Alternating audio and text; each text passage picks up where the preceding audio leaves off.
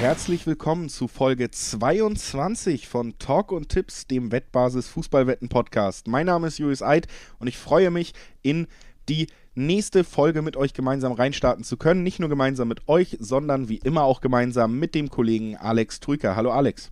Hallo Julius, Servus. Es ist ein schnelles Wiedersehen und Wiederhören, denn am Montag haben wir erst unsere Champions League Sonderfolge aufgenommen und jetzt, ja, Daily Business mal wieder. Donnerstag heißt, wir gucken hauptsächlich natürlich auf den nächsten Bundesligaspieltag, den 25. Darauf freue ich mich schon sehr. Ich bin gespannt, was wir da so an Quoten, Tipps und Spielen parat haben. Da bin ich auch sehr gespannt. Du hast es schon richtig gesagt, der Fokus wieder auf der Bundesliga und dann das nächste schnelle Zusammentreffen kann man ja auch direkt erwähnen, schon am nächsten Montag wieder, denn Champions League, die anderen Achtelfinalrückspiele, die stehen noch aus. Äh, werden wir auch ein bisschen drauf zurückblicken wahrscheinlich heute, denn wir haben ja zwei deutsche Mannschaften, die antreten mussten, über die wir sprechen werden aber all das nach den Hinweisen zu Beginn. Und diese sind wie folgt. Sportwetten sind ab 18 nicht für Minderjährige gedacht. Und alle Quoten, die wir hier im Podcast nennen, sind ohne Gewähr, können sich jederzeit bei den verschiedenen Wettanbietern natürlich noch ändern. Und zu guter Letzt, Wetten kann Spaß, aber auch süchtig machen. Und wenn Wetten bei euch zum Problem wird, dann findet ihr Hilfe unter anderem auch beim Support der Wettbasis im Live-Chat oder per Mail oder ihr könnt auf spielen-mit-verantwortung.de gehen. Auch da findet ihr Hilfe in diesen Fällen. Und damit würde ich sagen, Alex, du hast es so schön zusammengefasst schon, was uns heute eigentlich hauptsächlich erwartet. Es ist der 25. Spieltag der Bundesliga-Saison 2020-2021. Und das erste Spiel, was wir beide besprechen wollen, das ist das Spiel in Augsburg. Denn da muss Gladbach ran und die sind, ja, weiterhin sehr schlecht drauf und wenn es so weitergeht, könnte ich mir auch nach und nach doch vorstellen, dass man vielleicht nochmal einen anderen Trainer an der Seitenlinie sieht. Uiuiui, ja, tatsächlich sehr schlecht drauf, ähm, spiegelt sich auch in der Bundesliga-Tabelle wieder. Bis auf Rang 10 sind die Gladbacher abgerutscht. Das ist wirklich außergewöhnlich schwach, würde ich sogar sagen, logischerweise. Ähm, das Ziel war der internationale Wettbewerb, mit Hoffnung natürlich erneut in die Champions League zu kommen ich glaube, auch mit der Europa League hätte man oder könnte man sehr, sehr gut leben. Man muss ja fast schon sagen, hätte man leben können, denn es sieht ja überhaupt nicht mal annähernd nach Europa League aktuell aus. Ähm, auch da haben sie ja schon sechs Punkte Rückstand auf Platz sechs und wie gesagt, Platz zehn insgesamt klingt sehr, sehr enttäuschend und ich würde sagen, es ist auch eine sehr, sehr enttäuschende Saison bislang von Gladbach, vor allem natürlich in der Rückrunde, wo gar nichts mehr zusammengeht. Ja, schon der Start in die Saison fiel den Gladbachern schwer, aber man hatte ja, man konnte sich das in der Bundesliga immer so ein bisschen schönreden, weil man tatsächlich es ja geschafft hat, in die K.O.-Runden der Champions League einzuziehen und das auch teilweise mit sehr guten Leistungen gegen Inter, gegen Real. Und das hat, glaube ich, immer so ein bisschen auch verdeckt, dass es in der Liga vielleicht von Anfang an nicht komplett rund lief ja. in diesem Jahr. Ne? Ja. Hat vielleicht auch einen Einfluss darauf, warum das so ist, weil dieser Kader wie es so oft ist, dann auch vielleicht nicht auf die hohe internationale Belastung so ausgelegt ist wie der eines richtigen Spitzenteams, die das Budget und die Erfahrung haben, das jedes Jahr so ja. mitmachen zu müssen. Ja, also auch mental würde ich übrigens sagen, ne? nicht, nur, nicht nur physisch und von der Kaderbreite her, sondern auch die mentale Umstellung Champions League. Höhepunkte am Mittwochabend in Mailand, in äh, Madrid, wo auch immer, und dann spielst du am Samstag in Freiburg oder zu Hause gegen, gegen Bremen und Augsburg da dich auch so zu pushen und zu motivieren, ist natürlich für so eine Mannschaft, die nicht so die internationale Erfahrung hat, natürlich auch schwierig. Ne? Genau. Und eben auch vielleicht dann weniger Spieler, die sich dann an den Wochenenden beweisen wollen für die Highlight-Spiele unter der Woche, weil der Kader gar nicht so breit ist und das hergibt unbedingt diesen Konkurrenzkampf. Also da kommt schon viel zusammen, was auch verständlich ist. Trotzdem würde ich sagen, dass wir jetzt in der Phase sind, Gladbach seit sieben Pflichtspielen ohne Sieg, da zählt dann die Pokalniederlage mit rein, sechs Ligaspiele ohne Sieg das ist eine Phase, die ist dann am Ende auch nicht komplett dadurch zu rechtfertigen. Wir haben ja noch ein ausstehendes Spiel in der Champions League für Gladbach. Wie gesagt, äh, da könnt ihr gerne einschalten in die nächste Folge Talk und Tipps, die am Montag erscheinen wird. Da blicken wir natürlich auch voraus, was gegen Manchester City vielleicht noch drin ist. Aber Ganz ehrlich, auch da kann man mittlerweile mit dem Ausscheiden rechnen. Es steht fest, der Trainer wird den Verein verlassen. Die Fans freut das nicht. Man hat zumindest über Unmut aus der Mannschaft gelesen. Max Eberl versucht zu moderieren, versucht immer wieder zu beruhigen. Aber diese Sieglosspiele, wenn das so weitergeht, da waren Niederlagen gegen Mainz zum Beispiel dabei, gegen den Tabellen 17., dann ist das eben einfach ein Feuer, was du irgendwann nicht mehr austreten kannst. Auch nicht, wenn du ein souveräner Sportdirektor bist wie Eberl. Und äh, deswegen habe ich das eben auch so ein bisschen in den Raum gestellt, dass ich das Gefühl habe, dass da wirklich ja diese Formschwäche auch im Emotionalen so ein bisschen begründet ist. So komisch das manchmal ist, aber Fußball kann eben auch immer noch auf dieser emotionalen Ebene stattfinden. Hast du noch Hoffnung, dass die Gladbacher es zumindest in die Europa League schaffen oder in die Conference League über die Hintertür? Tabellarisch gesehen ist es ja noch möglich, ne? Theoretisch sogar das Maximum, weil ich der Meinung bin, dass wir vorne eben so ein paar Teams haben, mit Leverkusen, wenn die nochmal zurück in Form kommen, haben sie einfach diesen Vorsprung. Die würde ich ähnlich wie Gladbach gerade einordnen. Aber dann hast du eben auch die SGE, du hast Wolfsburg, wo du sagst, gut, damit hätten wir nicht unbedingt auf Champions League Plätzen gerechnet, aber selbst wenn die noch ein bisschen abrutschen, Euroleague werden sie sich nach diesem Stand jetzt wahrscheinlich nicht mehr nehmen lassen. Deswegen, ja, es geht maximal um Platz 7 für die Gladbacher. Das würde ich auf jeden Fall so festhalten. Ja, Mehr und ähm, da muss ja Gladbach tatsächlich darauf hoffen, dass Dortmund oder Leipzig den DFB-Pokal gewinnen. Ja. dann rutscht ja der Platz um eins runter. Ne, normalerweise ist es ja mittlerweile so, nächstes Jahr gibt es die Conference League. Das heißt, der fünfte geht in die Europa League, der sechste in die Conference League. Und wenn aber unter den Top 6 einer den DFB-Pokal gewinnt, dann ist der siebte Teilnahme berechtigt. Also die Conference League könnte noch bei rumspringen, wenn. Ich sag mal, die Chancen sind dafür natürlich hoch, ne? Weil äh, der BVB und Leipzig werden im Halbfinale des Pokals ja. nicht aufeinandertreffen. Genau. Das heißt, das Finale ist sehr wahrscheinlich, wenn man ehrlich ist, Leipzig gegen Dortmund, ja. wenn man sich die anderen Gegner anschaut. Ja. Also da ist natürlich, würde ich fast von ausgehen, dass wir auch in diesem Jahr wieder diesen Bonusplatz sozusagen haben. Ja, und das, der siebte Platz ist für mich, das, darauf wollte ich eigentlich hinaus, das allerhöchste der Gefühle, genau. was ich den Gladbachern noch zutraue. Also Top 6 sind für mich schlicht nicht mehr möglich. Glaube ich nicht, dass Leverkusen, Dortmund, Frankfurt oder Wolfsburg davon noch abrutschen. Ich glaube, die, die vier Mannschaften werden am Ende die in den Top 6 stehen und dementsprechend sehe ich bei Gladbach bestenfalls noch Platz 7, weil die Konkurrenten ja auch nicht die erfahrensten ja, und besten sind, wenn man ehrlich ist. Ne? Union, Freiburg, Stuttgart aktuell vor Gladbach, das ist allein schon von den Namen her zeigt das, wie enttäuschend die Saison für Gladbach ist, dass du hinter diesen drei Mannschaften stehst. Aber ich glaube, die kannst du noch erwischen, wenn du dich jetzt endlich mal berappelst. Und wodurch kannst du dich mal berappeln? Durch einen Auswärtssieg in Augsburg, der für mich fällig ist und zwingend her muss. Ja, Augsburg auch tatsächlich eine der Mannschaften, die wirklich keinen schön anzusehenden Fußball spielen, die sich ähnlich in der Kategorie wie Bremen befinden, aber formschwach wie die Hertha ja, waren vor dem letzten stimmt. Sieg eigentlich. Also da will man wirklich man hat eigentlich gar kein Interesse mehr, wirklich mitzuspielen. Man will verteidigen, man will den Gegner entnerven. Man will auch passiv sein. Also es geht nicht mal um aktives, intensives Verteidigen, sondern es geht darum, möglichst viele Leute rund um den 16er zu stellen, wenn man es ganz zynisch sagen will.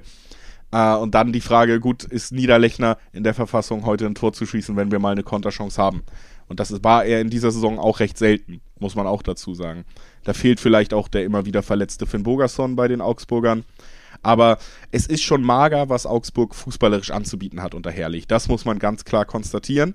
Trotzdem. Ja glaube ich, dass in dieser Gladbacher Verfassung, und da gehen wir dann ein bisschen auseinander, das durchaus reichen kann, um dann einen Punkt zu erhaschen. Ja, gut, überraschen würde es nicht angesichts der, der Formschwäche der, der Gladbacher, die jetzt ja, sechs Spiele auf den Sieg warten, drei Niederlagen zuletzt in Folge kassierten, auch wenn zwei Spiele gegen Top-Teams dabei waren, Leipzig und Leverkusen. Natürlich umso bitterer, dass du die Spiele dann verlierst. Aber Gladbach ist ja sehr, sehr mitgenommen, sehr, sehr angeschlagen. Von daher erstaunt dein Tipp nicht. Ich sage aber, sie schaffen jetzt den Turnaround auch. Ja, weil ich von den Augsburgern, auch wenn sie immer wieder die Punkte holen, nicht wirklich sonderlich viel halte. Das ist für mich keine, ähm, ja, keine sonderlich überzeugende gute Mannschaft, die ja, er lackt sich fast schon die Punkte, er gaunert die sich durch, oftmals durch Torwartfehler wie in Mainz, wie zu Hause gegen Leverkusen. Aber spielerisch hat die Mannschaft für mich nicht so viel Substanz und auf Strecke normalerweise gleicht sich das irgendwann aus. Und deswegen glaube ich, dass die Gladbacher jetzt endlich mal den Turnaround schaffen, zumindest mal wieder einen Sieg einfahren können er muss nicht schön sein, er muss nicht hoch sein. Also es kann irgendwie ein ja, knappes, glückliches 1-0, 2-1 werden. Aber ich glaube, am Ende stehen die drei Punkte für, für die, das Rose-Team am Ende, am Und Freitagabend. Da hat die Formschwäche ja zumindest dafür gesorgt, dass es da auch bis zu Zweierquoten gibt, 1-9er-Quoten auch alleine auf den normalen Sieg im Dreiweg. Und äh, Gladbach natürlich immer noch die deutlich bessere Mannschaft, wenn man auf die Kaderqualität, auf die Qualität allgemein blickt. Ich, äh, wie gesagt, tendiere hier zum Risiko beim ersten Tipp so ein bisschen und sage, auch ein Unentschieden für mich absolut vorstellbar und dieses Unentschieden bringt eine 3-7er Quote im Schnitt, also direkt natürlich auch relativ lukrativ, wenn man denkt, gut, äh, die Form von Gladbach ist nun mal gerade nicht gut. Wir gehen äh, weiter zum nächsten Spiel und da treffen wieder so zwei Welten aufeinander, das kann man glaube ich sagen. Eine Mannschaft, die ein bisschen überraschend gute Chancen auf die Champions League hat, nämlich Wolfsburg, gegen eine Mannschaft, die ja weniger überraschend schlecht ist in dieser Saison, aber doch sehr überraschend so schlecht ist, nämlich die Schalker. Ja, da ist glaube ich die Ausgangslage klar, Wolfsburg der große Favorit, aber gleich mal äh, zu Anfang ein paar Hiobsbotschaften für die Wölfe, denn es, es fehlen ähm, Schlüsselspieler. Lacroix gesperrt, fünfte Gelbe, Schlager gesperrt, fünfte Gelbe und selbst Otavio. Die Szene haben wir alle äh, noch sehr, sehr gut vor Augen. Durch seine, wie, wie nennt man seine schweren Grätsche, kann man ich glaube, so kann man es bezeichnen als letzter Mann, hat eine Rotsperre kassiert, fehlt jetzt, glaube ich, vier Spiele. Also da fehlen ähm, drei Schlüsselspieler gegen Schalke, sollte man auch erwähnen vor dem Tipp. Ich glaube vor allem Lacroix und Schlager, ja absolut, eine absolute Bank in den letzten Wochen und Monaten und absolute Schlüsselspieler für Wolfsburg. Das musst du auch erstmal kompensieren, auch wenn du natürlich trotzdem gegen Schalke immer, fast schon egal wer bei dir spielt, ähm, in der Saison natürlich der Favorit bist. Also Otavio muss man dann natürlich ausnehmen, aber du hast es völlig richtig gesagt, Lacroix und Schlager wegen der fünften Gelben. Und da würde ich aber fast Kalkül unterstellen, dass man sich vielleicht diese Pausen gegen die Schalker nimmt. Also dass man tatsächlich für den natürlich sehr spannenden und noch sehr lukrativ aussehenden Saisonendspurt für die Wolfsburger sich vielleicht tatsächlich auch dann so ein bisschen umguckt, wann macht denn so eine Sperre am meisten Sinn, wann tut es am wenigsten weh. Und es ist vielleicht gegen die Mannschaft, die nur ein Spiel in dieser Saison gewinnen konnte, die auch unter Gramozis, dem neuen Trainer, am vergangenen Wochenende wieder mal bewiesen hat, was man einfach am Ende konstatieren muss. Es liegt nicht an Trainern, es liegt auch nicht am Willen, das will ich diesem Team gar nicht äh, absprechen. Es liegt daran, dass dieses Team nicht auf Bundesliga-Niveau zusammengestellt ist, nicht auf Bundesliga-Niveau agieren kann und deswegen auch gegen den Tabellenvorletzten am Ende ja 0-0 mitnimmt. Mainz war die bessere Mannschaft, es hätte, wenn überhaupt, in die andere Richtung gehen können. Und das ist einfach das wird sich in dieser Saison nicht mehr ändern bei den Schalkern. Das steht nee. für mich in Stein gemeißelt, dass man die schlechteste Mannschaft der Liga ist im Moment, deswegen steht man da in der Tabelle und deswegen wird man auch gegen ein richtigerweise angesprochen, vielleicht personell leicht ausgedünntes Wolfsburg am Ende keine Chance haben. Das ist meine Einschätzung des Spiels, ähm, obwohl man zumindest sagen muss, dass Wolfsburg ja so ein bisschen an Form verliert gerade.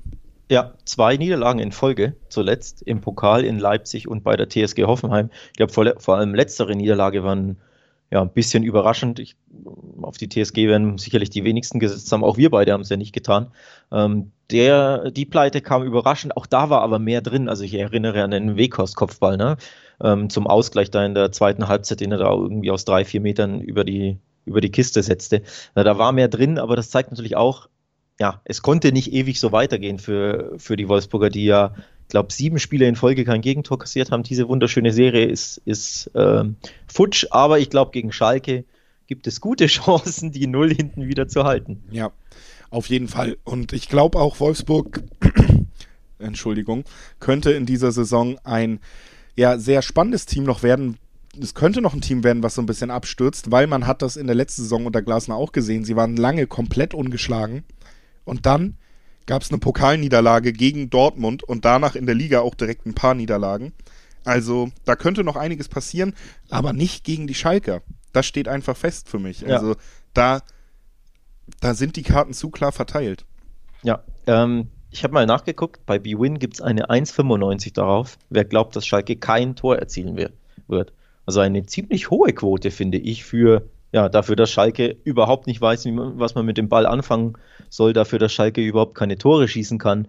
Erst 16 in der Saison geschossen. Ähm, ja, schwächste Offensive, wir haben es öfter erwähnt, viel, viel harmloser kannst du gar nicht sein. Und die Wolfsburger mit erst 21 Gegentoren die zweitbeste Defensive und eben dieser tollen zu Null-Serie zuletzt.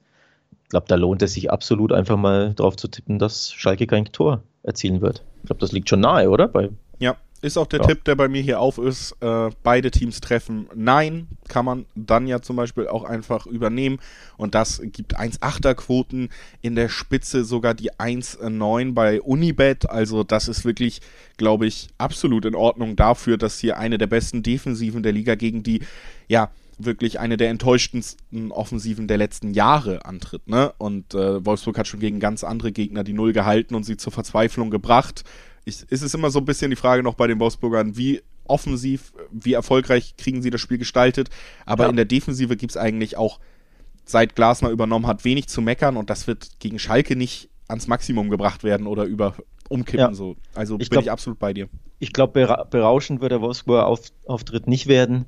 Ähm, also ich glaube, da kann man, sollte man nicht zu viel erwarten. Eher so ein 1-0 oder 2-0 kann ich mir sehr, sehr gut vorstellen, weil eben Schalke sehr, sehr bieder ist.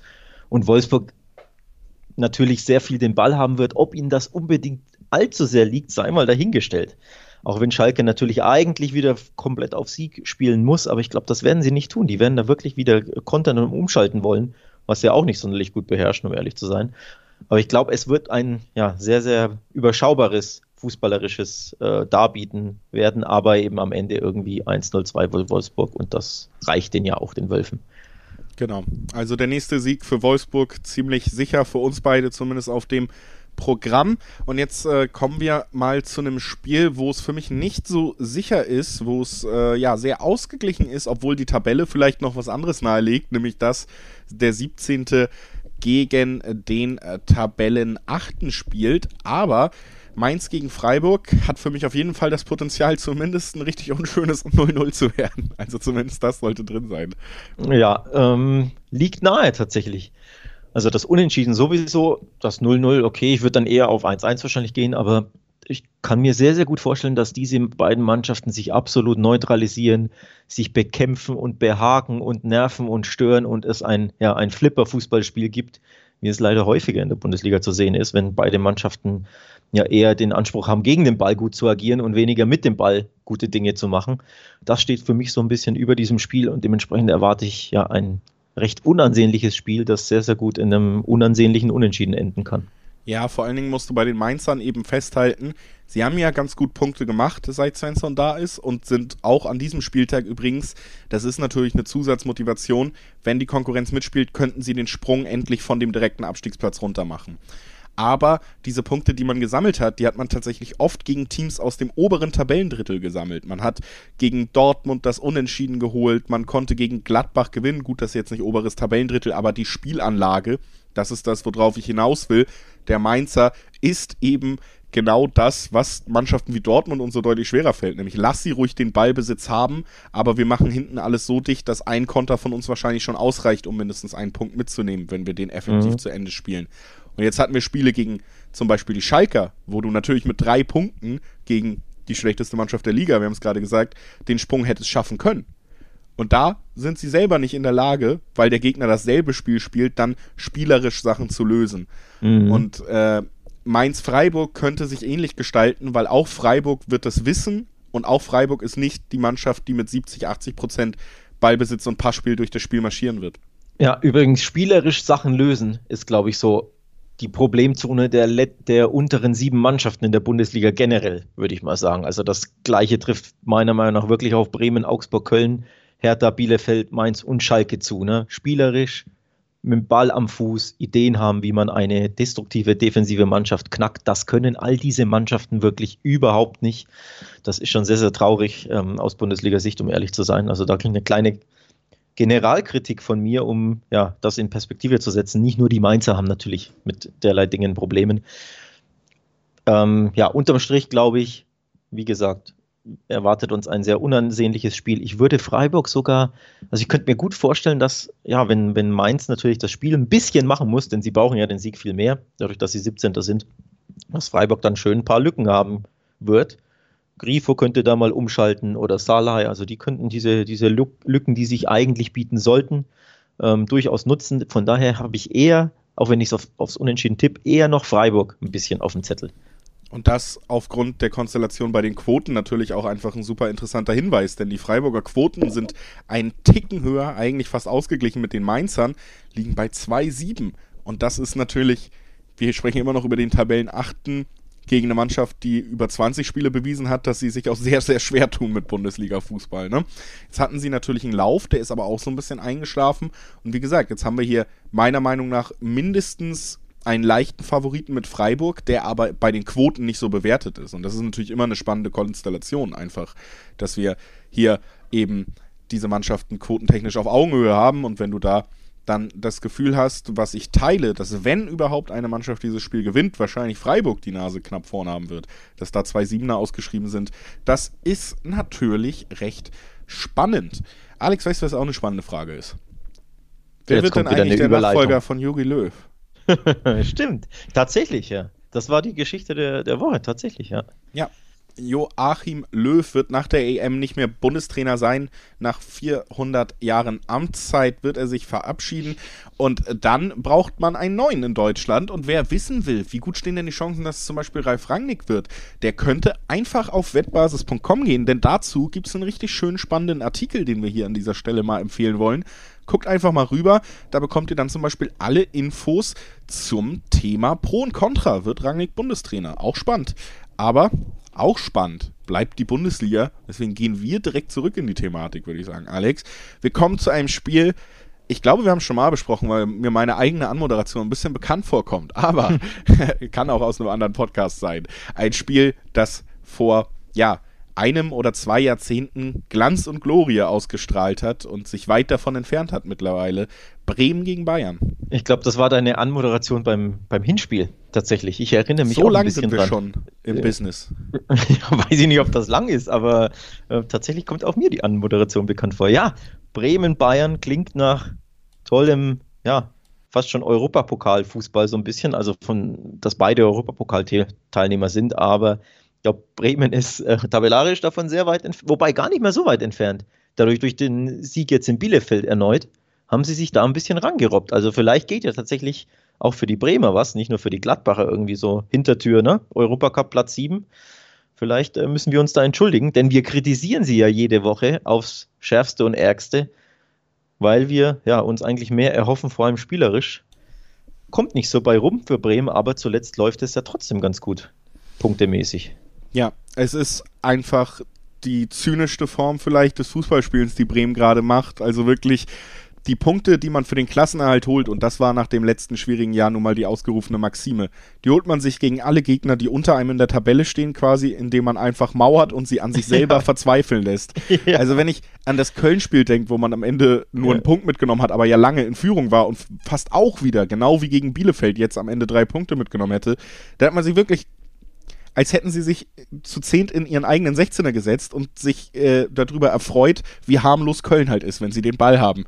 Die haben ja. wirklich verhungern lassen und es war ganz traurig anzusehen, eigentlich von beiden, weil das natürlich auch, ja, sich zumindest in den 90 Minuten immer schon wie gelebte Ambitionslosigkeit anführt, wenn du weißt, wir wollen eine Sergeant-Chance in 90 Minuten. Wenn er ihn macht, nehmen wir drei Punkte mit, weil hinten lassen wir, machen wir gar nichts. Und wenn er ihn nicht macht, dann spielen wir halt wieder 0-0. Aber es funktioniert ja. Und das muss ja. man ihm immer zugute halten. Fußball ist am Ende ein Ergebnissport.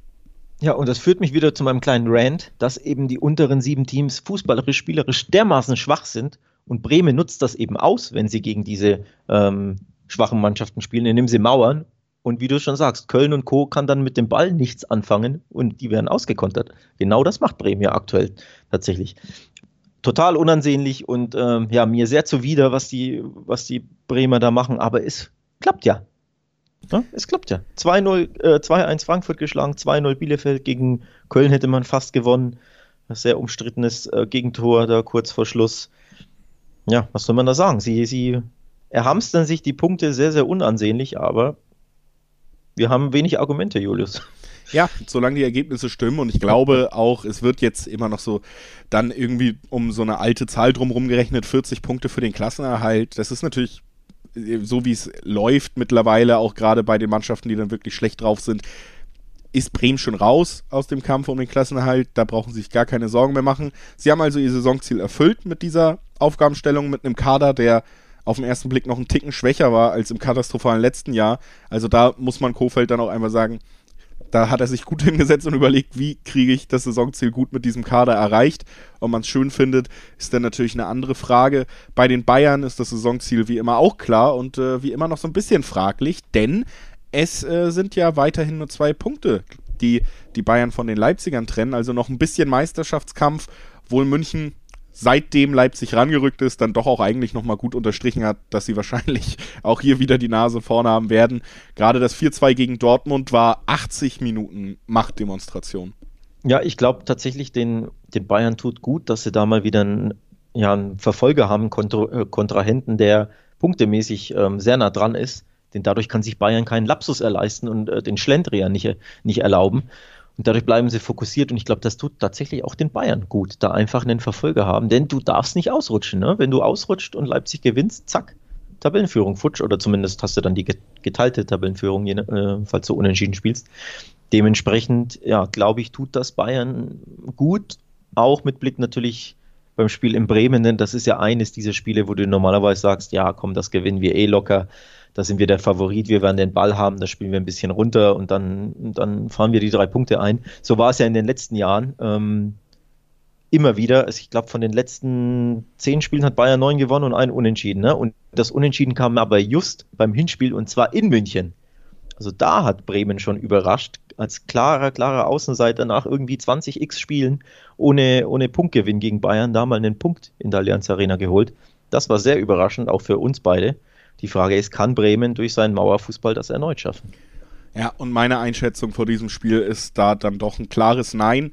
Einfach auch, weil München, wie gesagt, auch in 80 Minuten gegen Dortmund nochmal gezeigt hat, dass man, wenn diese Mannschaft motiviert ist, wenn es um was geht, und das ist nun mal so, wenn man nur zwei Punkte vorne ist in der Tabelle, das hast du richtig gesagt, dass das ein weiterer Anspruch ist, dann kann keine Mannschaft dieser Liga den Münchnern standhalten dieser Druck, den sie da aufbauen können, wenn du dich nicht mehr befreien kannst, dann wird Bayern irgendwann die Lücke finden.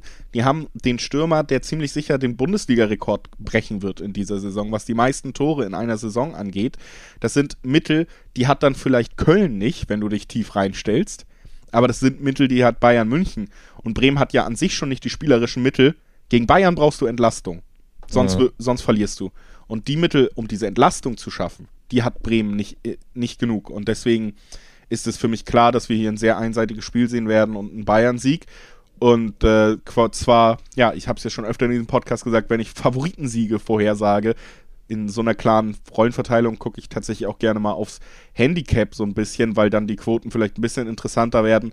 Wenn man zum Beispiel eben mit dem Handicap plus 1 reinstartet, also Bayern braucht zwei Tore, um zu gewinnen quasi, diese Wette, dann ist man da immer noch bei 1,65, 1,7er Quoten und das finde ich völlig akzeptabel für meiner Meinung nach ein Bayern-Spiel, was ziemlich sicher auch so ausgehen wird. Ja, finde ich gut, die Quoten tatsächlich und auch den Tipp. Ich möchte aber trotzdem anmerken, so als Gegenargument, dass die Bremer ja genau das erfolgreich praktizieren. Hinten mauern und dann die wenigen Chancen eiskalt nutzen, indem sie umschalten und kontern. Und genau das können sie ja gegen Bayern oder werden sie natürlich gegen Bayern auch machen. Also das gleiche Spiel wieder praktizieren, das sie eben seit Wochen erfolgreich praktizieren. Deswegen, warum traust du ihnen da so wenig zu? Weil die Bayern offensiv viel stärker sind. Genau, weil ja. das Spiel okay. der Bremer basiert ja trotzdem darauf, dass du sehr viel Ballbesitz und sehr viel Raum an den Gegner abgibst. Und mhm. die Bayern können diesen Raum einfach nutzen, im Gegensatz mhm. zu Köln. Also ich glaube, diese Taktik funktioniert ja gerade gegen die schlechteren Mannschaften unter Bremen so gut, weil die damit auch nichts anfangen können, weißt du? Und ähm, Bayern kann damit was anfangen und das kannst du dir am Ende nicht leisten. Nicht, wenn es ja. für Bayern auch noch um den Titel geht. Ja, guter Punkt. Äh, weiterer Einwurf natürlich, man sollte auch ein bisschen darauf blicken, dass die Bayern unter der Woche in der Champions League spielen, nächste Woche, zu Hause gegen Lazio. Von daher ein bisschen, denke ich schon, wird der Blick auch auf dieses Champions League-Spiel gerichtet sein, sprich ein paar Prozentpunkte könnte man sagen, vielleicht fehlen. Ähm, da haben welche, vielleicht fehlt der ein oder andere Spieler, beispielsweise äh, Boateng war zuletzt angeschlagen, da weiß man nicht, wird er rechtzeitig fit und selbst wenn er fit wird, wird er auch eingesetzt, geht äh, ähm, Hansi Flick das Risiko ein. David Alaba fehlt aufgrund von Muskelverletzungen äh, ziemlich sicher. Also das sind schon mal zwei wichtige Abwehrspieler, die höchstwahrscheinlich beide nicht einsatzfähig sein werden. Also auch das muss man ein bisschen ähm, im Blick haben. Und wie gesagt, vielleicht wird noch der ein oder andere ein bisschen geschont mit Blick auf die Champions League. Also auch das sollte man Weil auf dem Zettel haben. Du in der Champions League ja zumindest ein Ergebnis eingefahren hast, wo du eigentlich fast Klar. in der Champions League schonen könntest, eher als in der Liga. Ja, aber ne? also ein ich, Ausrutscher in der Champions League ist nochmal noch teurer als in der Liga. Das ne? ist so, aber ja, 4-1 ist im Moment der Stand nach dem Hinspiel. Da müsste der Ausrutscher schon recht groß sein für stimmt, weiterhin eine der besten Mannschaften der Welt im Moment. Ja. Lass uns äh, trotzdem mal von den Bayern weggehen, sonst wird einem da ja auch irgendwann also lass mal zu, zu anderen Teams kommen, so, be bevor ich mich hier um Kopf und Kragen rede. Äh, Dortmund gegen Hertha ist das nächste Spiel. Die Dortmunder, ja, bisschen wurde es ja angesprochen, chancenlos in München, obwohl man zwei Tore vorne lag. Fand ich schon in dem Sinne auch ein bisschen wieder eine ernüchternde Erfahrung für die gesamte Liga, dass man da gesehen hat, dass es kein Maß gibt, außer die Bayern am Ende. Aber eigentlich ja in einer guten Phase und das hat sie auch unter der Woche dann fortgesetzt. Es hat jetzt nicht direkt wieder für den Knacks gesorgt. Man hat sich das Weiterkommen in der Champions League regelrecht erkämpft und das ähm, hat auch nochmal in der Gesamtheit doch unterstrichen, dass da so langsam wieder was zusammengewachsen ist. Das würde ich beim BVB auf jeden Fall konstatieren nach den letzten Wochen. Ja, und das dürfte dem Kollegen Marco Rose ja nicht so gefallen, wobei gut, er hat seinen Job äh, beim BVB ja sicher ab Sommer. Aber ja, hat natürlich Geschmäckle im Nachhinein, dass ja, bei Rose gar nichts mehr geht, bei den Gladbachern und, und der Terzic jetzt ähm, beim BVB sehr, sehr viel zusammengeht, zumindest äh, die Ergebnisse wieder positiver sind, aber auch natürlich die Auftritte. Ne? Also da, ist eine, da geht ein Ruck durch die Mannschaft, ähm, auch wenn sie ja immer wieder Probleme haben. Auch in den Spielen gegen die Bayern hat man es gesehen in der zweiten Halbzeit, das war sehr, sehr schwach. Und auch gegen Sevilla hatten sie, ich würde sagen, über 60 Minuten waren sie wirklich die unterlegene Mannschaft. Also ähm, definitiv vom Ampfiff weg bis zum, finde ich, unverdienten Führungstor waren sie komplett hoffnungslos unterlegen und auch in der Schlussphase mussten sie mächtig, mächtig zittern. Dementsprechend, sie haben Probleme im Spiel her, aber eben es geht ein Ruck durch die Mannschaft, sie kämpfen, sie fighten und sie haben eben vorne diesen Super-Torjäger, der eben aus sehr, sehr wenigen Chancen immer sehr, sehr viele Tore macht, weil er so eiskalt ist, Erling Haaland. Dementsprechend, es sieht schon wieder besser aus in den letzten Wochen für den BVB. Auch ja, wenn nicht alles so rosig ist. Es ist auch sowas, was sich für mich auch gerade aus den Champions League-Spielen zum Beispiel nochmal so ein bisschen rauskristallisiert hat, dass der Mittelstürmer, der sehr effektive Abschlussspieler im modernen Fußball wieder sehr, sehr wichtig geworden ist. Ne? Weil du hast einfach, egal gegen welches Team im Profifußball, immer weniger Chancen und du musst clinical sein. Ist ja ein Wort, was immer wieder um den Fußball herum fällt. Und da ist Dortmund gerade auf dieser Position eben ja besser aufgestellt als viele, viele andere Teams in Europa. Noch. Alex äh, hofft äh, natürlich, dass man in gewissen katalinisch, katalanischen Vereinen da noch äh, 500 Millionen aufnehmen kann im Sommer, um das zu bezahlen ohne Ausstiegsklausel. Aber wir gucken hab, mal. Ich habe nicht vom Sommer gesprochen. Ich habe hab auch nicht von irgendeinem bestimmten Verein gesprochen. Ich habe nur gesagt, noch. Weil ganz ehrlich, allzu lange wird er nicht mehr beim BVB bleiben. Nein, ich gehe stark davon aus, wenn ähm, wir wirklich Also seine, ich sag mal so, seine Karriere beendet er da wohl eher nicht. Das ja. kann gut sein, aber auch da muss ich trotzdem nochmal sagen, finde ich ihn einen sehr spannenden Spieler, weil er schon trotzdem finde ich, auch eine große Bindung, einen großen Mannschaftsgeist ausstrahlt immer. Wir wissen alle, das ist eine Karrierestation für ihn, die nicht äh, für immer da sein wird. Aber äh, bei Horland, wenn wir da gerade so ein bisschen in Schwärm geraten, neben der Leistung, durch die er schon irgendwie wie ein Leader wirkt, sport er sein Team auch an und strahlt auch aus, dass er eben als Teamplayer dabei ist und dass das Ganze so ein bisschen auch ein weiterer Antrieb für ein Team ist, wenn du so einen Spieler hast einfach. Man muss einfach herausheben, dass Dortmund auch im Liga-Vergleich, sogar im europäischen Vergleich mit Sancho und mit Holland zwei Spieler hat, die auf einem sehr, sehr, sehr hohen Niveau sind und das kann natürlich Unterschiede machen. Und das tut es in den letzten Wochen. Jetzt wird Sancho wieder ausfallen, ziemlich sicher, gegen die Hertha. Und Guerrero eben immer noch mit Fragezeichen. Also die ganze linke Seite, die eigentlich gut funktioniert hat, wird weiter fehlen. Und dann hattest du dieses kämpferisch sehr betonte 10 Minuten Nachspielzeitspiel gegen Sevilla unter der Woche. Also ich erwarte schon tatsächlich in diesem Spiel eine relativ müde Dortmunder Mannschaft mit vielleicht ja. auch Rotation zu Beginn. Und das kann sich ja immer auch ein bisschen rächen. Ja, vor allem kann sich's rächen gegen eine Mannschaft, vor der man das gleiche wieder zum dritten, vierten Mal erzählen muss wie über die anderen Teams. Auch Hertha wieder wird hinten drin stehen, wird mauern, wird destruktiv agieren, wird den Ball gar nicht haben wollen und wird dann halt umschalten, wenn sie ihn mal erobern oder wenn sie mal einen Standard haben, irgendwie äh, versuchen, was zu machen. Also auch da, glaube ich, kann man ganz klar mit äh, typischem Dardai-Fußball, sage ich fast schon, rechnen. Also sehr bissig, natürlich auch im Mittelfeld schon sehr, sehr kampfbetont das kann die Dortmunder schon auch mal entnerven. Ne? Das kann auch dazu führen, dass der BVB ähm, ja vielleicht durchaus überraschend Punkte lässt äh, zu Hause. Es wäre ja auch nicht das erste Mal in der Saison. Fünf Spiele haben sie schon nicht gewonnen. Unter anderem, ich erinnere mich sehr gut an das Spiel gegen Mainz. Das war auch sehr ähnlich. Ne? Sehr ähnliche Herangehensweise des Gegners, der im, ähm, im Signal Iduna Park da eben überraschend die Punkte mitgenommen hat. Auch die Kölner haben sie ja erfolgreich praktiziert. Also ich könnte mir vorstellen, wie du schon auch sagst, dass der BVB ja bisschen müde ist, auch im Kopf vielleicht ein bisschen müde, weil das ein absolutes Highlight-Spiel war gegen Sevilla und jetzt der graue Alltag gegen eine sehr, sehr graue Bundesligamannschaft. Das kann schon schwierig werden und, und sehr zäh. Ja, vor allen Dingen äh, kann man fast schon drüber diskutieren, ist das wirklich dann überraschend? Also das ist bei Mainz und Köln so ein bisschen überraschend genannt, aber das ist das größte Problem des BVB in den letzten Jahren und das hat sich eben auch noch nicht so wirklich gelöst. Also es ist schon so, dass Dortmund enorme Probleme hat, tiefstehende Gegner zu knacken, auch aus der unteren Tabellenhälfte. Bei Bayern habe ich gerade völlig überzeugt gesagt, die kannst du da brauchst du Entlastung. Wenn du die mit dem Ball machen lässt, finden sie einen Weg. Bei Dortmund ist es sehr oft so, nein, finden sie nicht. Wenn du jetzt Guerrero und Sancho nicht hättest. Das sind die beiden Spieler, denen am ehesten zuzutrauen ist, durch Einzelaktionen einfach diese Abwehrgebilde aufzulösen. Und wenn die auch noch fehlen, das hat man auch gesehen, hängt auch ein Horland irgendwann komplett in der Luft und spielt keine Rolle. Und dann hast du eine Bundesligamannschaft, die ja nicht mehr ganz auf diesem Niveau ist, wenn als wenn diese Spieler im Spiel sind. Und Hertha traue ich das durchaus zu, haben ja auch den ersten Sieg unter Dada jetzt mitgenommen und so ein bisschen unterstrichen, auch wenn die Ergebnisse am Anfang nicht gestimmt haben, dass man sich zumindest stabilisiert hat. Das strahlen sie schon für mich wieder aus. Und dass sie auch Dada-mäßig die Klasse halten werden, davon bin ich mittlerweile sehr überzeugt, was das, ja, ist vielleicht die große Überthematik, aber ästhetisch schön wird es vielleicht nicht, aber ich glaube schon, dass sie es schaffen werden.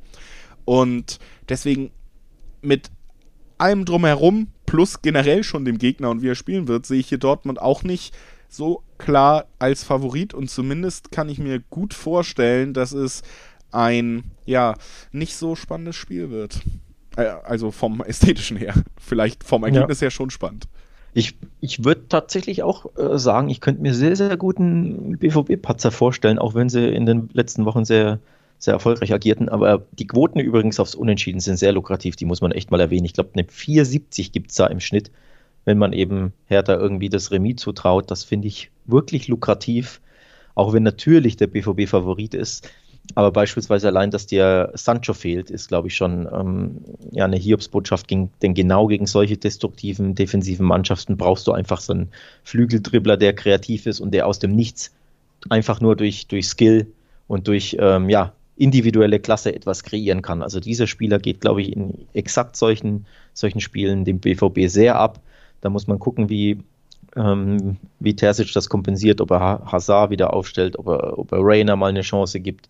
Ähm, auch auch ähm, Guerrero wird aller Voraussicht nach weiterhin fehlen, zumindest weiterhin gibt es Fragezeichen. Auch das ein Spieler, ne, der, der technisch so eine Klasse hat, der über links so eine Spielfreude hat, der da einfach Dinge kreieren kann. Wenn beide fehlen, ja, fallen dir da einfach sehr, sehr wichtige Kreativspieler aus gegen, wie gesagt, eine Mannschaft, die ich sehr defensiv erwarte.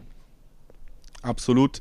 Gehe ich vollkommen mit mit dieser Einschätzung. Es wird äh, zäh werden und das Unentschieden natürlich, du hast es erwähnt, sehr interessant und für mich auch keinesfalls ausgeschlossen.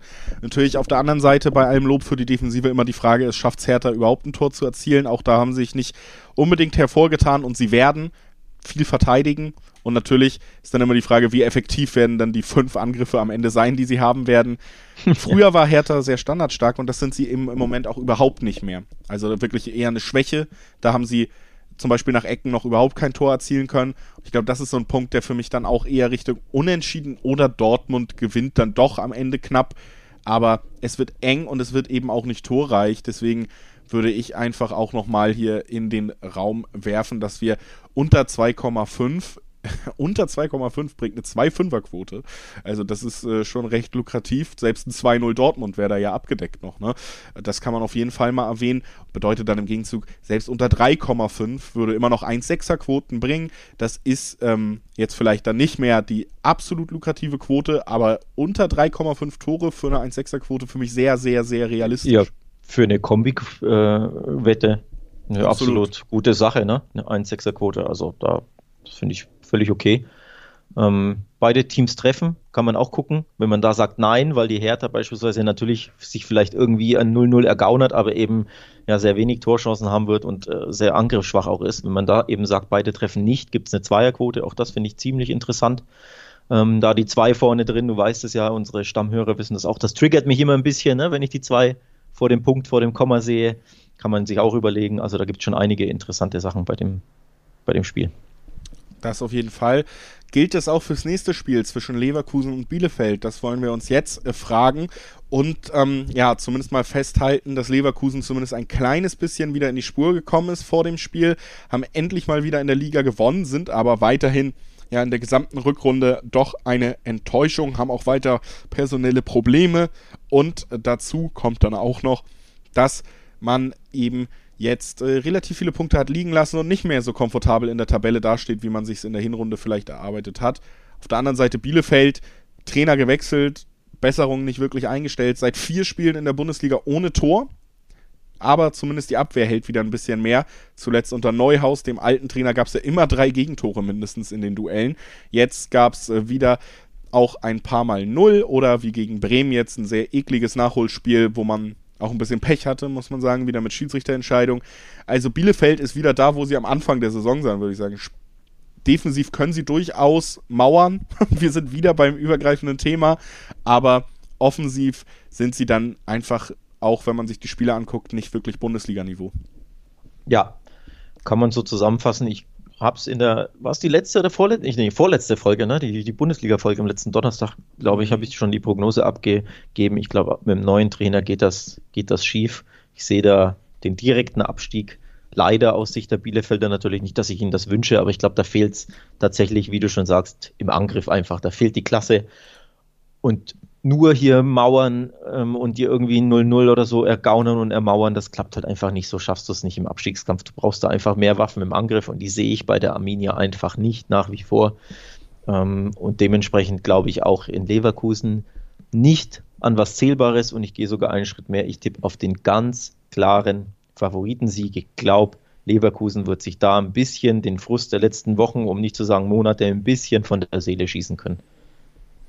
Da würde ich sagen, bin ich ein bisschen anderer Meinung vor diesem oh. Spiel. Also ich finde Leverkusen immer noch ziemlich äh, schwach, was die Form angeht und das, was sie jetzt seit längerer Zeit gezeigt haben. Also es ist ja auch nicht so, dass wir über zwei Ausrutscher reden, sondern dass sich da schon eine Tendenz über, über zehn Spiele abgebildet hat. Und äh, das in Kombination mit zumindest der gestärkten Defensive bei Bielefeld wieder, würde mich zumindest eben bei diesem, was du gesagt hast, klaren Favoritensieg, habe ich eben schon erwähnt, liegt bei mir immer so, oh, ich gucke mal aufs Handicap. Das, ja, ähm, 2-0 ist ja auch schon klar, Handicap ähm, und klar, mehr aber oder weniger. Ich, ich tendiere fast eher dazu, dass ich mir nicht mal sicher wäre, ob zwei Tore in dieser Partie fallen. Würde das Ganze vielleicht mit zwei Toren, aber auch noch äh, vielleicht im Bereich des Möglichen, das kann natürlich schnell gehen. Aber auch da, wie beim Spiel eben, würde ich dann einfach auch nochmal in den Ring werfen, dass man unter 2,5 zwei Dreierquoten bekommt, dass man unter 3,5 immer noch 1,5er Quoten bekommt, wenn man da äh, sich umschaut und ja, und mehr als drei Tore in dem Spiel, was relativ bieder sein wird, meiner Meinung nach, ähm, kann ich mir schwer vorstellen und deswegen sind es auch in diesem Spiel für mich wieder die spannenden Quoten, auf die man mal blicken kann. Okay, dann halte ich mal ein bisschen dagegen oder ich begründe mal ein bisschen. Also ich glaube zum einen, zwei Dinge tun den Leverkusen sehr, sehr gut. Das, der eine Punkt ist, dass sie endlich mal keine englische Woche haben. Sie sind in der Europa League ähm, ja, blamabel ausgeschieden gegen die Young Boys, aber ich glaube, das tut ihnen gut, da einfach mal ja, eine Woche Pause haben, eine Woche sich auf den Gegner einstellen können. Das ist das eine, während eben Bielefeld übrigens unter der Woche ja gespielt hat, die die Doppelbelastung sich ja eher nicht gewohnt sind oder halt die, die englische Woche. Das ist das eine. Das andere ist, ich glaube, dieses 1 zu 0 in Gladbach wird der Mannschaft auch sehr, sehr gut tun, da in einem Topspiel einen wichtigen Auswärtssieg ähm, gelandet, auch mal wieder einen wichtigen Sieg überhaupt fürs Selbstbewusstsein, aber eben, ähm, ja, war ja durch, gegen einen mehr oder minder direkten Konkurrenten um die Europacup-Plätze. Also das war ein Big Point für die Leverkusen. Ich glaube, auch das tut ihnen gut. Und dementsprechend ähm, sind das so die Hauptgründe. Und natürlich, weil sie spielerisch einfach sehr, sehr stark sind, normalerweise oder sehr, sehr viel Potenzial haben. Das sind so die Gründe ähm, für mich, um zu sagen, ich glaube an den klaren Heimsieg. Aber nochmal, das muss ja nicht heißen, dass sie 5-1 oder so gewinnen. Es reicht ja ein 2-0 oder ein 3-1 oder ein 3-0, um den Handicap-Tipp ähm, ja, erfolgreich zu gestalten. Und damit rechne ich mit einem dieser Ergebnisse, weil ich ja von Bielefeld einfach, wie gesagt, offensiv zu wenig sehe und sie zu wenig anbieten können. Und ich glaube, dementsprechend Leverkusen wird das deutlich für sich entscheiden. Obwohl man bei dir zwischen den Zeilen auch rausgehört hat, so richtig überzeugt, dass sie in dieser Saison noch Großes leisten du auch nicht, wenn du den fünften mit drei Punkten Abstand auf dem vierten als Konkurrenten mit dem zehnten um den Euroleague-Platz siehst. Also, ja gut, zehnter war ja Gladbach äh, nicht vor dem äh, Aber das siehst du schon voraus, nicht, es wird sind ja auch nicht mehr weit nach oben der Niederlage gehen. abgerutscht, ne? Ja, aber ich glaube, wir sind uns trotzdem einig, dass Leverkusen mit der jetzigen Form wahrscheinlich eher nach unten schielt, trotzdem nochmal, weil auch Dortmund dahinter sitzt, die ein bisschen besser wieder drauf sind. Ich glaube, die schielen nach oben. Weil ja. sie sich sagen, hey, diese Frankfurter können wir doch easy nochmal ab. Oder easy nicht, nach aber können wir doch abfangen. Schielen können ja? sie ja auch. Ähm, werden sie nur nicht schaffen, würde ich prognostizieren. Okay. Aber. Bei, bei, Moment, bei drei Punkten Rückstand auf Frankfurt. Leverkusen hat das leichte Heimspiel gegen Bielefeld leicht, in Anführungszeichen, tabellarisch gesehen. Und auf Frankfurt kommen wir gleich zu sprechen, die spielen in Leipzig. Also am Montag, wenn wir uns wieder treffen, können wir sagen, hoppla, guck mal, Leverkusen ist auf Platz 4 gesprungen. Das äh, bleibt dann abzuwarten. Bei diesem mhm. Tipp werden wir uns nicht mehr einig, aber das ist auch gar nicht so schlimm, vor allen Dingen, weil du diese Überleitung schon so schön dahingelegt hast, dass ich da direkt äh, draufspringen möchte. Leipzig-Frankfurt, das letzte Bundesligaspiel, was wir heute besprechen wollen, Alex. Und äh, ja, eine Mannschaft in herausragender Ligaform gegen eine Mannschaft, die in herausragender Ligaform war. Ähm, ja, aber auch Leipzig hat so ein nimmt so ein kleines bisschen Negativität mit, finde ich schon, weil die beiden Auftritte in der Champions League und vor allen Dingen der gestern, wo man ja mhm. wirklich auch nichts mehr zu verlieren hatte nach dem 2-0 mhm. im Hinspiel, der war wirklich, fand ich schon enttäuschend. Gerade wenn du dir überlegst, und wir haben öfter darüber geredet, wie schlecht die Verfassung von Liverpool eigentlich auch war vor diesen Spielen. Ja. Gebe ich dir recht. Ähm, ich war auch abermalig sehr, sehr enttäuscht von den Leipzigern. Im Hinspiel schon 0-2 ähm, verloren, da durch zwei individuelle Fehler. Okay, es darf eigentlich nicht passieren auf dem Niveau, aber von der Leistung her halbwegs noch okay, hätte ich gesagt. Aber ich hätte mir jetzt tatsächlich eine Reaktion erwartet. Und Reaktion heißt ja jetzt nicht, dass du dieses 0-2 umdrehst, sondern einfach, dass du besser Fußball spielst, mehr, mehr nach vorne gehst ähm, ja, und mehr Leistung zeigst, einfach einen besseren, besseren Auftritt. Und das war nicht der Fall. Also da war mir, da kam mir wirklich viel, viel, viel zu wenig von den Leipzigern und für mich eben auch deswegen überraschend, weil ich es in A zugetraut hätte und B, weil äh, Liverpool ja dermaßen angeschlagen ist seit Wochen. Also für mich tatsächlich unerklärlich dieser saft- und kraftlose Auftritt der Leipziger, dass da nicht mehr bei rumkam. Dass sie in beiden Spielen gegen dieses Liverpool nicht mal ein Tor erzielen konnten, hätte ich im Leben nicht gedacht, muss ich auch dazugeben. Also auch das enttäuschend, das reine äh, Ergebnis oder die reinen Ergebnisse an sich, wie man eben ausgeschieden ist, resultatmäßig, auch für mich sehr, sehr enttäuschend und konterkariert im Endeffekt ja die guten Leistungen der Liga. Da sind sie seit sechs Spielen ohne Niederlage. Alle sechs sogar in Folge gewonnen. Also herausragend stark. Und dann zwei so blutarme Auftritte in der Champions League für mich unerklärlich. Wir sprechen auf jeden Fall auch über ein Spiel, würde ich sagen, wo beide Mannschaften halt in der Liga enorm was zu gewinnen haben, beziehungsweise einfach zu verlieren haben. Also Frankfurt in der Tabelle kann sich Ausrutscher nicht leisten, wenn man von der Champions League träumen will. Hat jetzt zweimal nicht die volle Punktzahl am Stück wiederholen können und alle, die Frankfurt verfolgen, haben so ein bisschen Angst, brechen sie wieder hinten raus ein. Champions League das erste Mal in der Vereinsgeschichte. Noch ist es möglich, aber du musst gewinnen, du musst liefern. Und auf der anderen Seite die Leipziger, die eine Chance auf die Meisterschaft haben, die genauso schnell passé sein kann, wenn man einmal liegen lässt und die Bayern wieder weiter marschieren.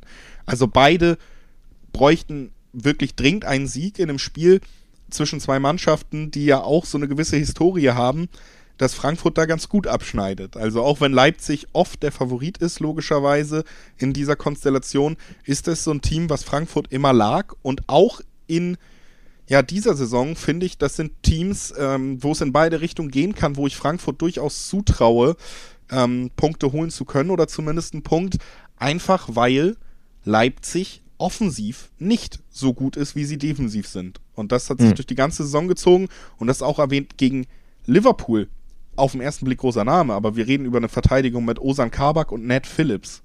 Osan Kabak, der vor kurzem bei Schalke war, Ned Phillips, den wir hauptsächlich kennen, weil er zweite Liga mit Stuttgart gespielt hat und dann in der, ja, lange überhaupt keine Rolle bei Liverpool. Also, und da haben sie kein Tor erzielen können. Und ich könnte mir vorstellen, dass das auch gegen die SGE zum Problem wird, weil die haben das, worüber wir eben gesprochen haben.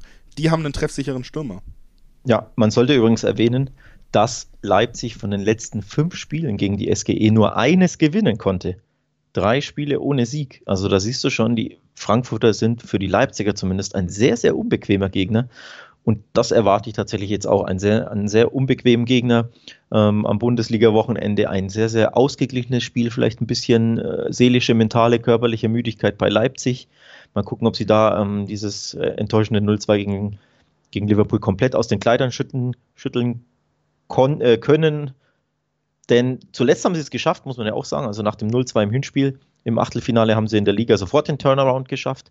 Da bin ich gespannt, ob sie das wieder hinbekommen, weil ja, Frankfurt natürlich ausgeruht und wie gesagt, sehr, sehr unbequeme Mannschaft und die wollen natürlich, jetzt wo sie schon auf Platz 4 sind, wollen sie natürlich unbedingt ähm, ja, in der Champions League bleiben oder in die Champions League einziehen, auf den, auf den Champions League Rängen bleiben. Von daher, ja, klar, äh, Leipzig ist ein bisschen der Favorit, sieht man auch bei den Buchmachern, da gibt es eine 1,76 im Schnitt, aber ich kann mir wirklich sehr, sehr gut vorstellen, dass sich da Frankfurt äh, ein Unentschieden erkämpft. Und äh, auch aufgrund dessen tendiere ich vielleicht hier mal zum X2. Haben wir einen Unentschieden oh, oder sogar den kleinen riskanter. Überraschungssieg.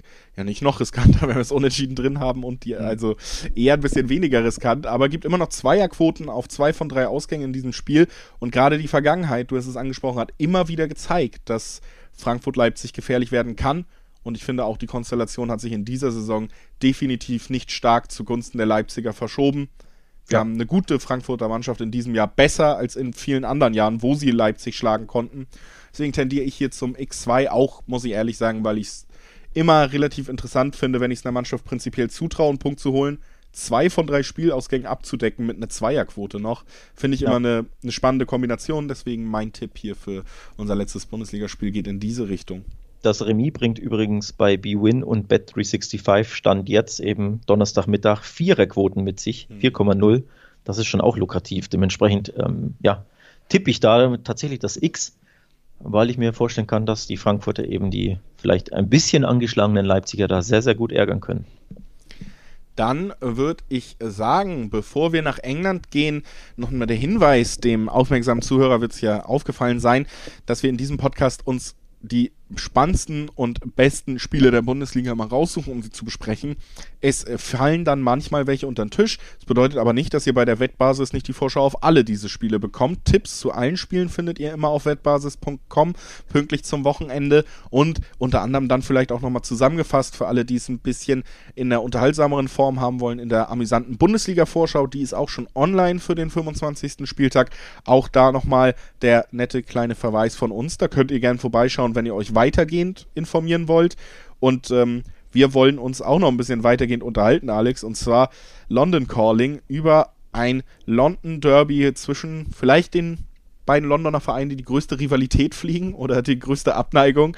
Es ist das Spiel zwischen Arsenal und den Spurs und äh, für mich auch da habe ich einen Favoriten, muss ich ehrlich sagen. Ja, dann lass mal hören, komm. Ja, für mich sind Macht die Spurs Favoriten, denn die haben die letzten drei oh. Spiele wieder am Stück gewinnen können und sind vor allen Dingen zurück zu ihrem Erfolgsrezept gekehrt, um das ganz klar zu sagen. Das ist nämlich Son und Kane. Die ich wollte gerade sagen, den das Rezept, Erfolgsrezept kann jetzt nur sein, Harry Kane und, und Jungmin Song einzubinden. Genau. Weil ein anderes Rezept würde mir da gar nicht einfallen. Naja, zusätzlich vielleicht noch hinten am besten Falle dicht halten, aber sich vorne auf die beiden verlassen, plus jetzt endlich das erste Mal in dieser Saison wirklich einen einsatzfähigen Gareth Bale zu haben, der auch wieder frischer wirkt.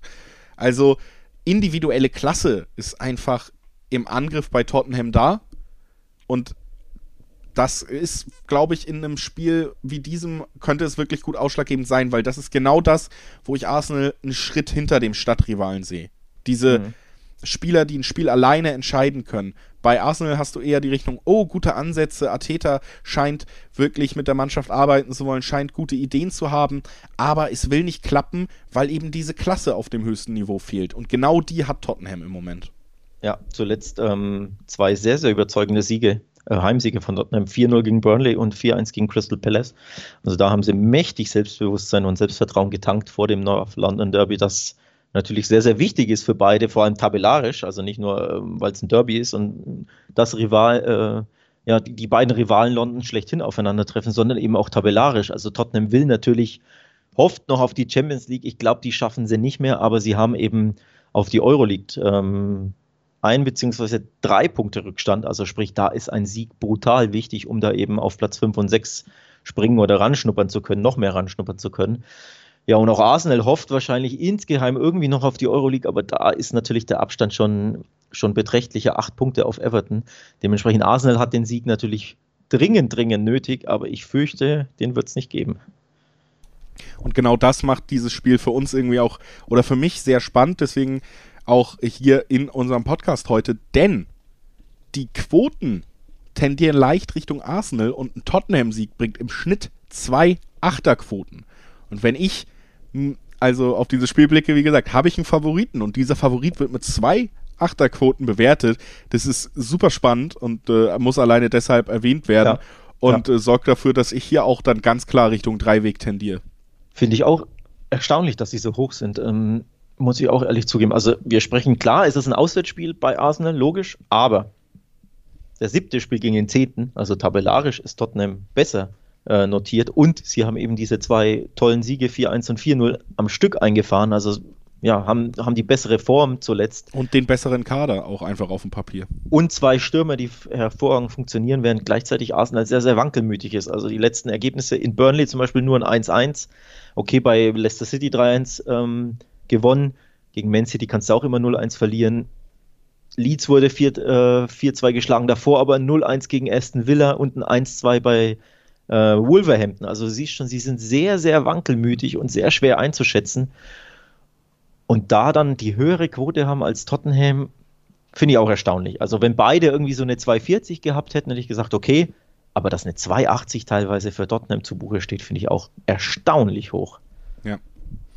Also das auf jeden Fall erwähnenswert beim Londoner Derby. Und dann haben wir uns gedacht, komm, nehmen wir auch nochmal die andere spannende Londoner Mannschaft mit rein im großen Duell der beiden Taktiktrainer. Äh, nämlich Marcelo Bielsa, der ja, ja nicht nur landesweit, sondern weltweit gerühmt wird für seine taktische äh, Innovation, für seine taktische Herangehensweise, als Vorbild gilt für Trainer wie Guardiola, die dann wiederum als Vorbild gelten für Trainer wie Thomas Tuchel. Und da sind wir beim heutigen Gegner angekommen. Chelsea trifft auf Leeds. Heimspiel für Leeds ist es.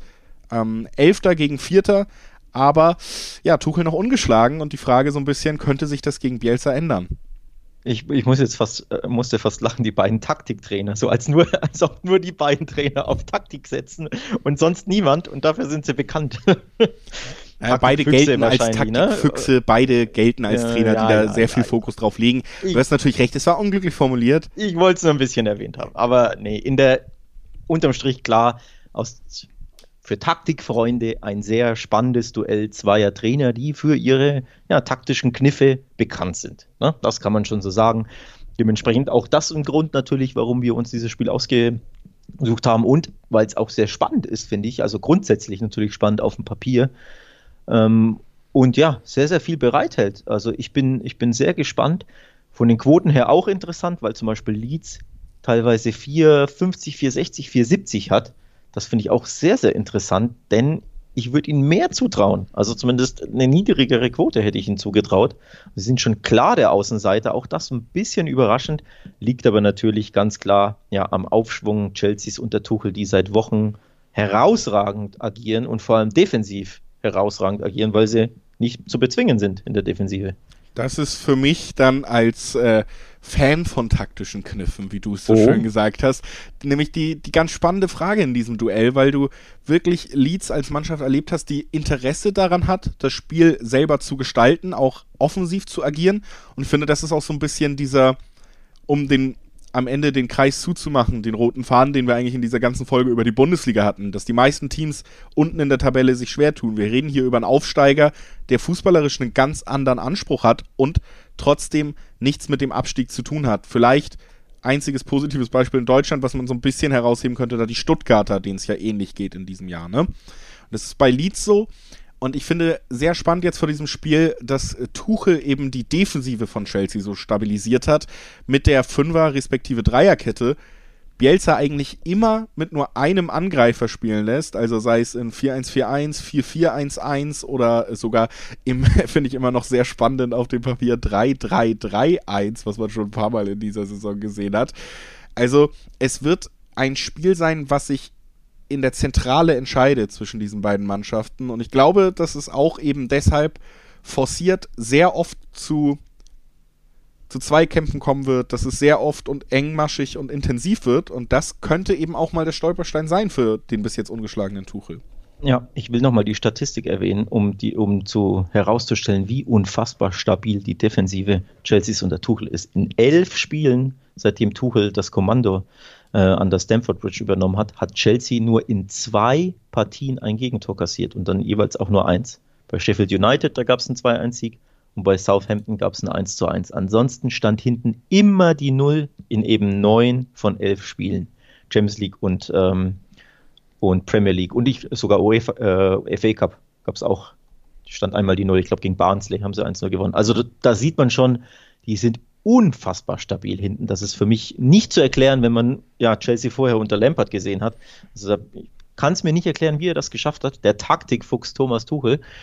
Ich tippe aber entgegen dieser grandiosen Statistik, nämlich ich sage, Leeds schafft es zumindest einmal, Chelsea zu bezwingen und gehe dementsprechend auf den Tipp, beide Teams schießen ein Tor. Both to score, da gibt es eine 1,70 ungefähr, 1,75 im Schnitt. Das nehme ich mal mit. Also ich tippe da ein bisschen riskant entgegen die Statistik, aber ich glaube, Leeds, vielleicht äh, coacht Bielsa äh, Tuchel da irgendwie ein Gegentor rein. Was ähm, die Hörer nicht sehen konnten, ist, dass ich gerade grinsen musste, denn es ist exakt auch mein Tipp. Äh, Dann also hast du dir jetzt äh, enden den, den klaust du mir jetzt, weil ich so toll den, argumentiert habe. Den klaue ich dir, nee, ich finde den auch. Genau das ist, äh, ist auch meine Einschätzung gewesen. Die Quoten hatte ich hier auch auf, die hast du jetzt schon genannt. Beide Teams treffen.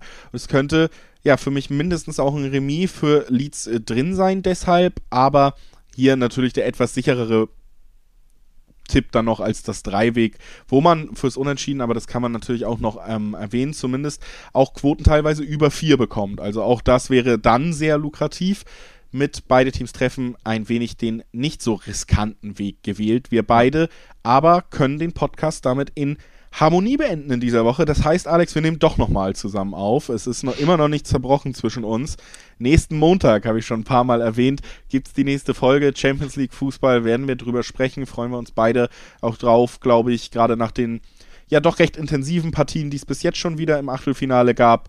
Habe ich auf jeden Fall Lust drüber zu sprechen zu guter Letzt auch nochmal der Hinweis auf podcast.wettbasis.com. Das ist unsere Mailadresse. Da könnt ihr jederzeit gerne Feedback hinterlassen. Schreibt uns gerne, was gefällt euch. Was wollt ihr vielleicht auch noch in diesem Podcast hören? Und jetzt war es das ans, äh, von mir am organisatorischen. Und ich bedanke mich fürs Einschalten in die Folge 22. Tschüss. Tschüss.